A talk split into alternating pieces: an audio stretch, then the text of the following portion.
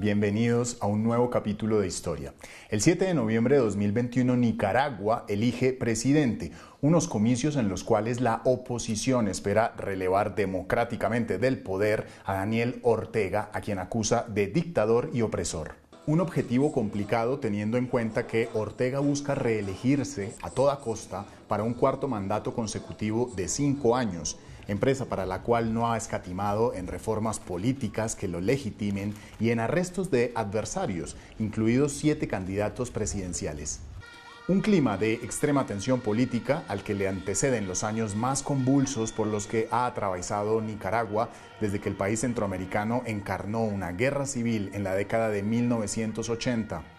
El estallido social del 18 de abril de 2018, que comenzó con una protesta de pensionados en contra de unas reformas al sistema de seguridad social, derivó en un mes de masivas manifestaciones que dejaron en claro el hartazgo de miles de personas hacia el gobierno de Ortega, el mismo gobierno que reprimió con violencia las protestas por las cuales murieron más de 300 ciudadanos y miles resultaron heridos.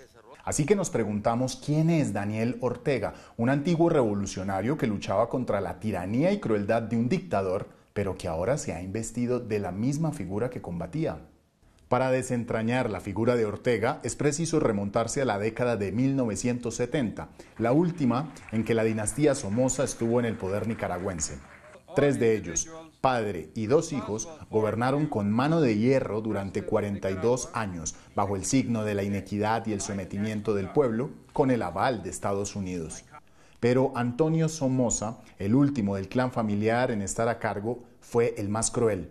Según Mónica Baldotano, historiadora y excomandante del Frente Sandinista de Liberación Nacional, Somoza dirigió operaciones de genocidio contra el pueblo nicaragüense una vez que éste se insurreccionó, de modo que lanzó bombas a las ciudades y por su conducta perdió el respaldo de Estados Unidos.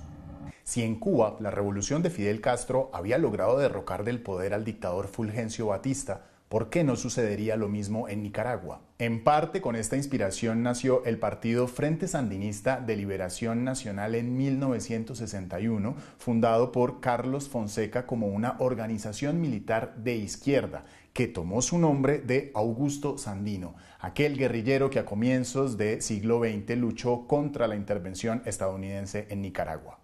Entre las filas del Frente Sandinista estaba el joven guerrillero Daniel Ortega, el revolucionario participó de varias operaciones de los sandinistas hasta que en 1967 fue puesto preso por el robo a un banco, que le costaron torturas y siete años de prisión.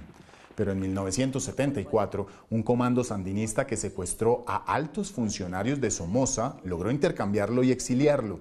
Mientras Ortega estaba en Costa Rica, los sandinistas, con el apoyo del pueblo, avanzaron una lucha armada en el campo y en las ciudades con varios focos de insurrección entre 1978 y 1979. Habiendo perdido el apoyo de Estados Unidos y con un cerco de los países vecinos, a Somoza no le quedó otra que huir del país. Un año después fue asesinado en Asunción, Paraguay.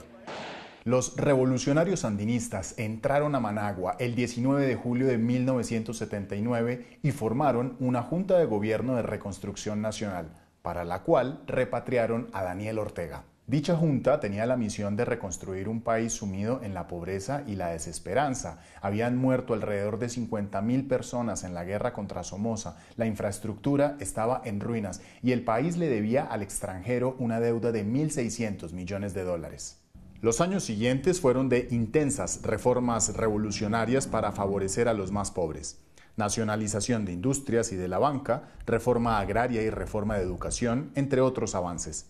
En este contexto, los sandinistas celebraron elecciones generales en 1984 y el candidato del Frente Sandinista, Daniel Ortega, ganó los comicios y se hizo presidente.